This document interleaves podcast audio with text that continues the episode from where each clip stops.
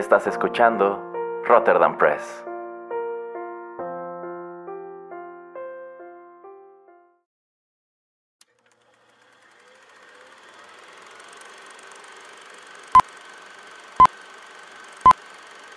Rotterdam Press presenta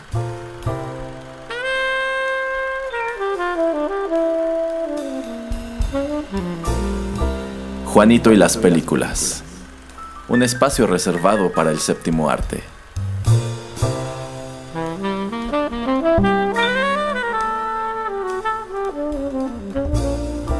Ocupa tu butaca. Comenzamos.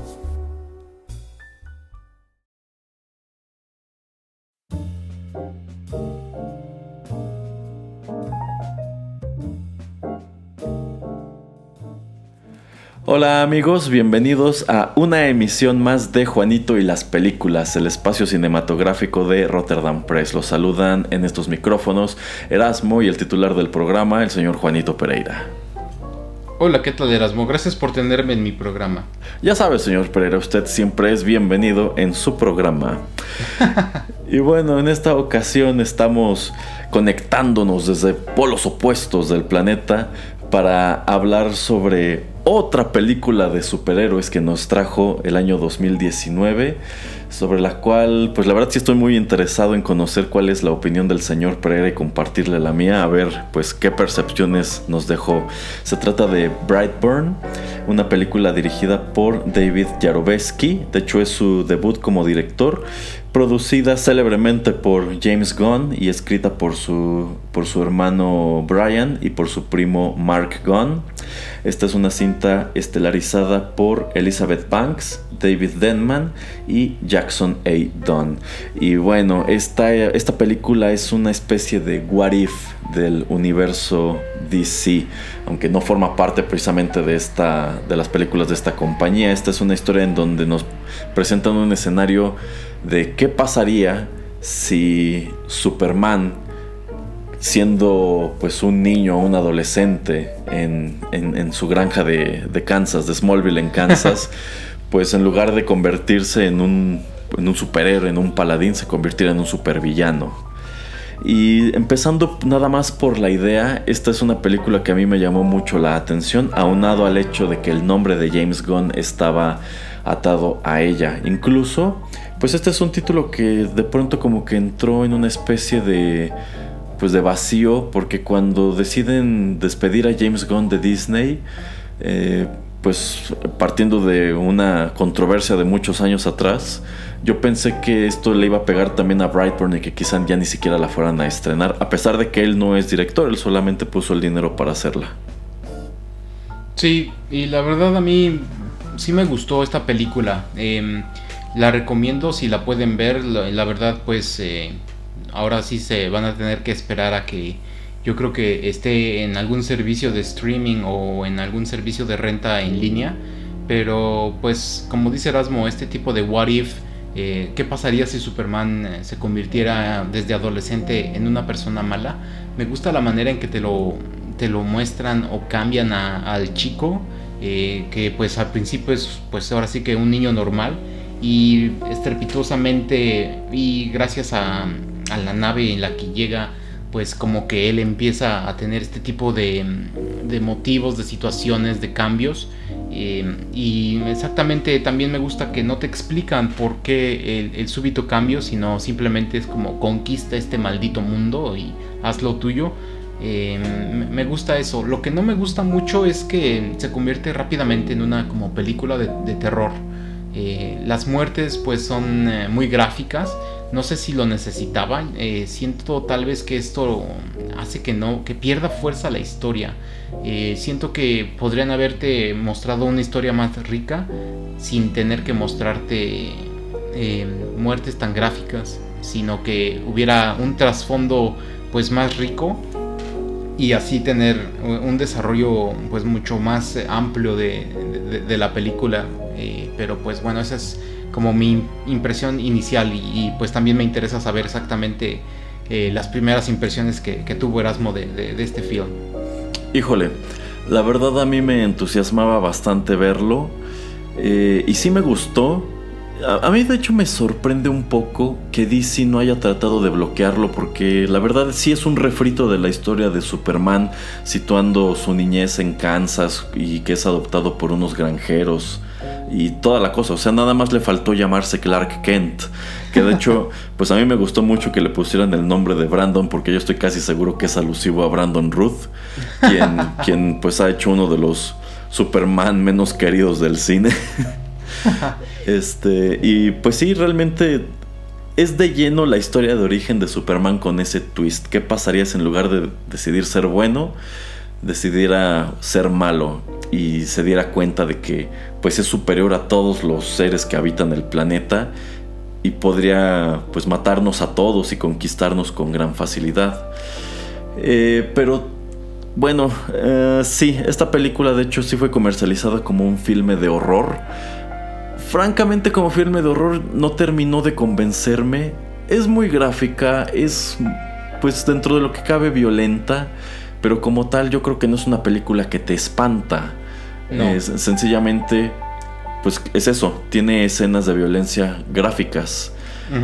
Eh, para mí funciona más como pues un experimento, como un what if de una película de superhéroes. No, insisto, como película de terror creo que no es muy efectiva. Y yo creo que también esta película padece de un terrible, terrible mal que vaya que aqueja a numerosos títulos del cine. Este es el hecho de que el trailer te cuenta toda la historia. Pues sí. Eh, de hecho, les soy honesto eh, yo no me llevé ninguna sorpresa al ver esta película, porque literalmente todo lo que necesitaba saber ya me lo habían dado los avances. Entonces yo dije, ok, quizá por aquí traten de darle este giro o este otro giro, pero no, se siente como una historia totalmente lineal, muy apegada a lo que te vendieron los avances. Lo que sí me sorprendió mucho, bueno, no, no sorprendió, pero me pareció un, un twist muy padre, es el final, esta secuencia de los, de los noticieros al final que pues te dan a entender que Brandon no sería el único metahumano eh, que, ha, que, ha, aparecido y que está como pues este, digamos tratando de exterminar a la raza humana o de conquistarla.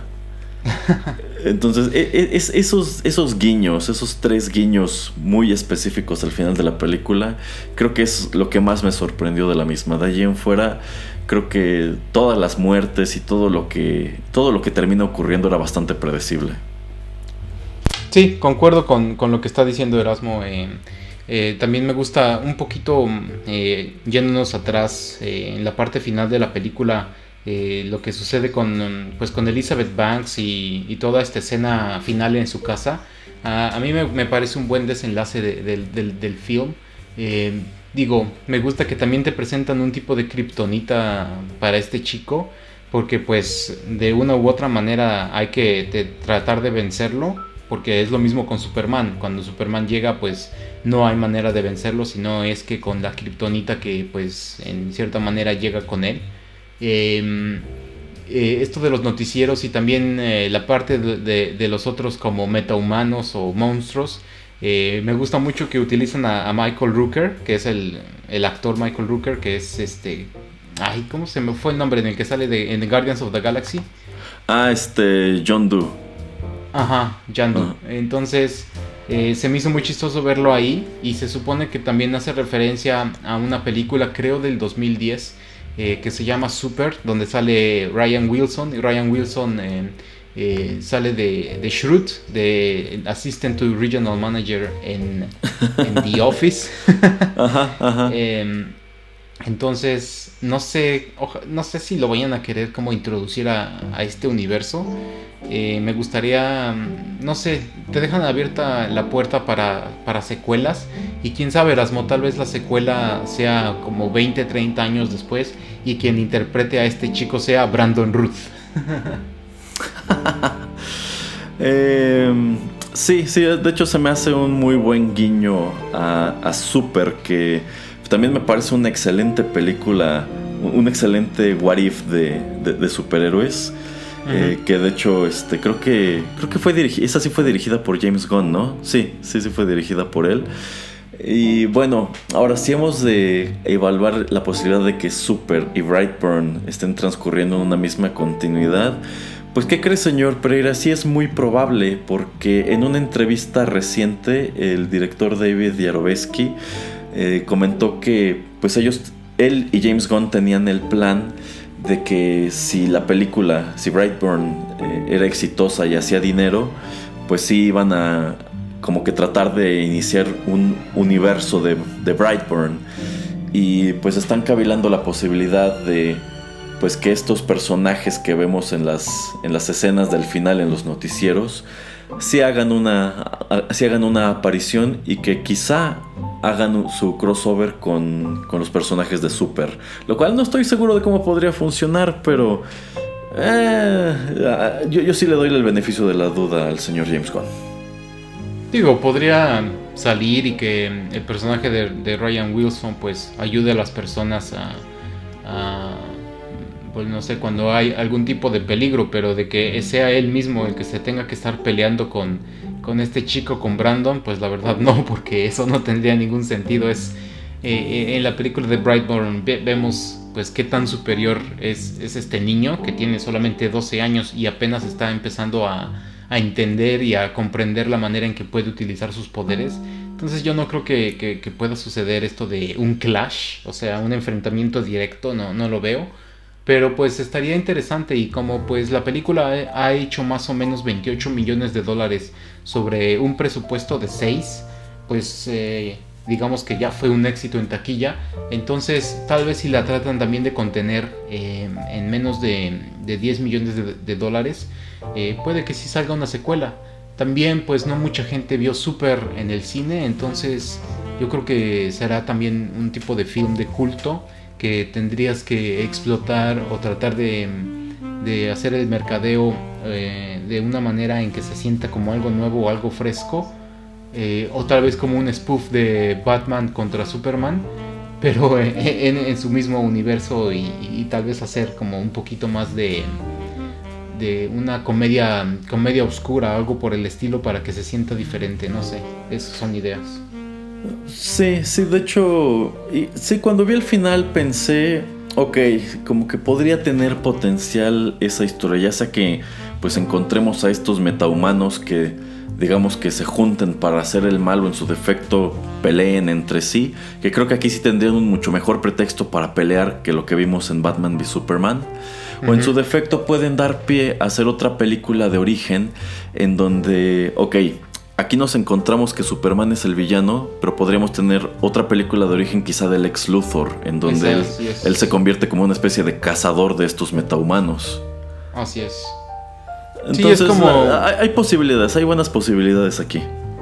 Es como le decía yo Erasmo cuando sale el cómic de, Superman de Red Son, de que pues también en ese universo Lex Luthor está tratando de encontrar la manera de detener a, eh, a Superman eh, entonces yo creo que también podrían hacer esto aquí, si, no poner una película de origen, sí en la, secuela, pues eh, dedicar un buen tiempo a, un personaje que sea muy inteligente, que esté desarrollando maneras de, detener a este pues super, superhumano. Eh, y bueno, hablando de, de, como ya decía, del presupuesto que fueron solamente 6 millones de dólares, eh, ¿Los efectos especiales te gustaron, Erasmo? Digo, no se ven como los más espectaculares, pero dado el dinero que le metieron, pues a mí me, convenció. Me convencen más estos efectos que los de Godzilla. pues es que como es una narrativa muy sencilla, eh, como no tienes, digamos, peleas entre, entre superhéroes, sino que nada más tienes que encargarte de que pues este chico vuele y sea rápido y tenga super fuerza, eh, pues creo que es muy práctico y creo que también se agradece que, que muchos de los efectos especiales sean prácticos.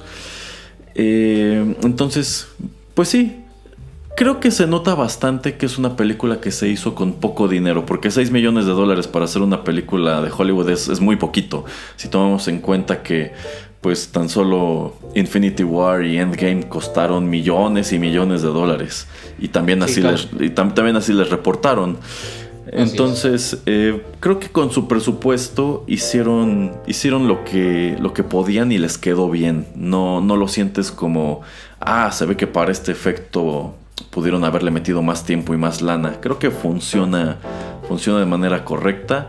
Insisto, la trama es, es muy sencilla, no tiene muchas sorpresas realmente, pero al final del día, así como, como este experimento, como este Warif, funciona y creo que es más emocionante en lo que podría derivar que realmente lo que terminas viendo aquí.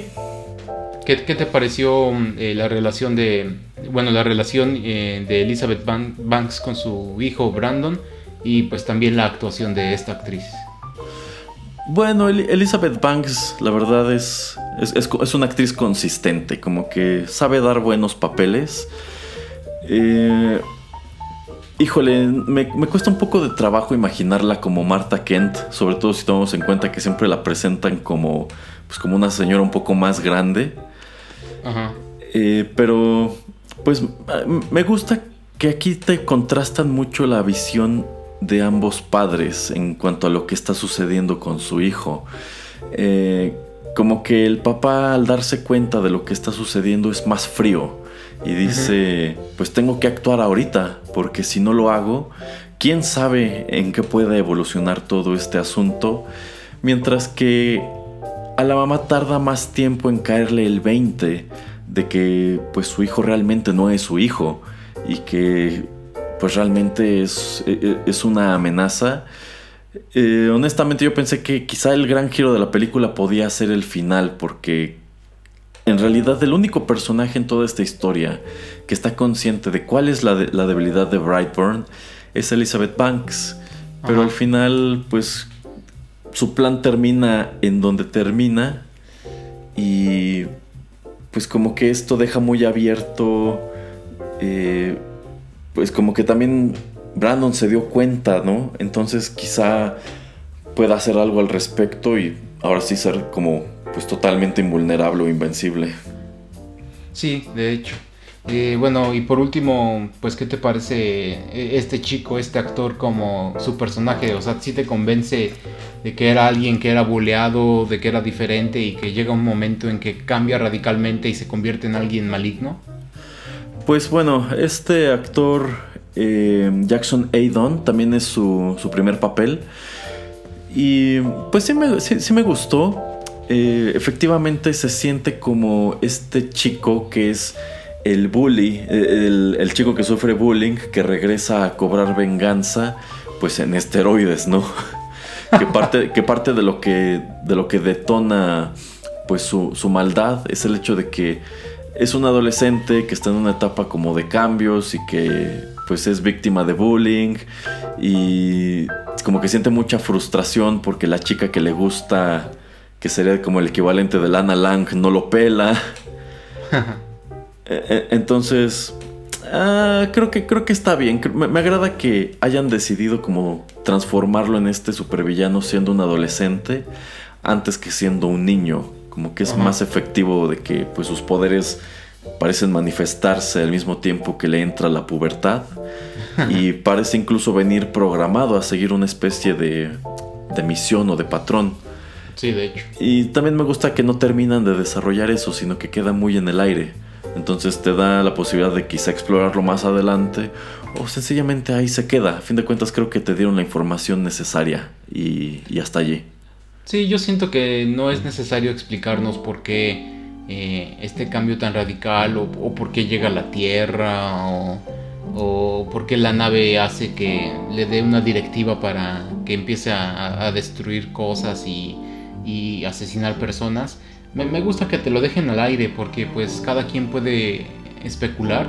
Eh, se me hace más interesante ahora si hacen una secuela la manera en que van a tratar de detenerlo o la manera en que otros personajes pueden unírsele para pues seguir haciendo caos eh, en el mundo. Eh, como también, no, me acuerdo exactamente, creo que es en, algún cómic de, de, DC donde pues eh, toda la, Liga de la Justicia es hasta cierto punto maligna o, la manera en que ellos ven el mundo es de que pues si somos los superpoderosos nosotros vamos a regir. Y entonces en ese mundo, en esa versión del universo DC, pues eh, Superman, la, eh, la, Mujer Maravilla, pues digamos son rey y reina de, del planeta para que pues todo esté en paz. Y si en algún momento hay sublevación o hay algún tipo de violencia, pues ellos llegan rápidamente y lo destruyen. Entonces, este tipo como que de imperio que forman, tal vez también es una manera en que pueden explorar eh, con una secuela de, esta película, que él encuentre algún tipo, digamos, de reina y que el final sea que pues ellos eh, rijan al mundo de la manera en que ellos quieren. Exacto. Pues sí, podrían crear una especie de, bueno, conducir estos eventos a formar una especie de Justice Lords, aunque con un giro un poco más, más retorcido. O efectivamente hay, una película animada de, DC en donde la Liga de la Justicia se encuentra la versión de otro universo, pero son, son netamente malos. Ajá, ajá. este, no, no recuerdo exactamente cuál es, pero pues también podrían construir ese, ese tipo de cosa. Ah, ahora sí que se, dejaron, la, dejaron la, mesa la, mesa puesta para un montón de posibilidades. Entonces será interesante descubrir quizá en un par de años qué es lo que harán. O en su defecto, si de plano aquí dejarán las cosas. Aunque la dejen aquí, me, gustó el final. Y los créditos y todas las escenas que te pasan extras en los créditos. Eh, me parece bien. O sea, si no hay planes de rápidamente de en 2-3 años sacar una secuela como un one shot me, gustó.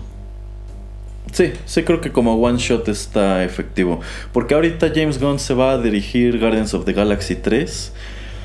Este, y supongo que eso lo tendrá ocupado un par de años precisamente. No, bueno, espera, espera, y antes tiene que grabar Suicide Squad 2.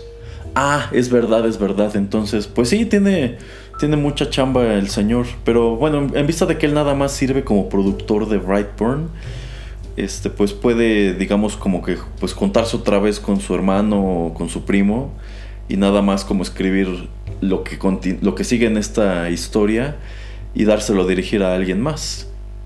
así es. Que, por cierto, este, una, una misconcepción de Brightburn era el hecho de que sería dirigida por James Gunn, pero pues al final no fue el caso, él nada más sirvió como productor. Sí, pero pues es el nombre que reconocemos, entonces por eso es lo que te, te presentan mucho su nombre eh, en los trailers para atraer audiencia. Ah, de hecho, yo pienso que esta película, de no haber estado atada a su nombre, quizá no habría llamado tanto la atención, ¿eh? O quizá la habrían evaluado un poquito peor. Sí, sí, sí. Pero bueno, ¿algo más que agregar sobre Brightburn, señor Pereira? No, la verdad está muy recomendable. Es una historia diferente, pues de un villano, del surgimiento de, alguien maligno. Entonces, pues yo sí les recomiendo que, la encuentren y, la vean. La verdad, creo dura menos de hora y media, entonces eh, pues se van a divertir y, no les quita mucho tiempo. Ah, sí, sí está muy corta. Y bueno, eh, las películas de superhéroes no se terminan en 2019 todavía. Pronto estaremos viendo Spider-Man Far From Home y también este, esta película de, de Joker que a mí sí me interesa mucho ver y en su momento ya estaremos comentando aquí con el señor Pereira.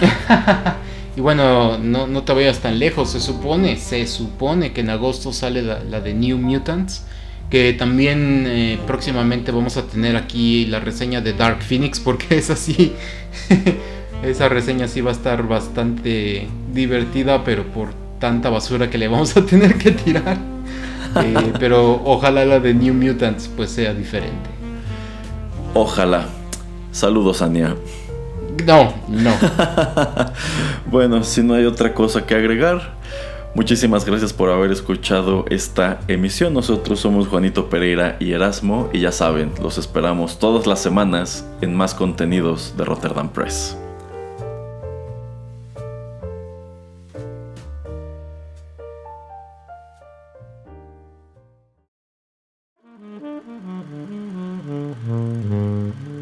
Juanito y las películas llegó a su fin.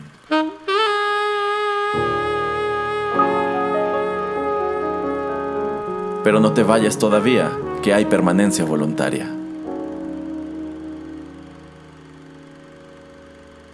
Quédate con nosotros en Rotterdam Press.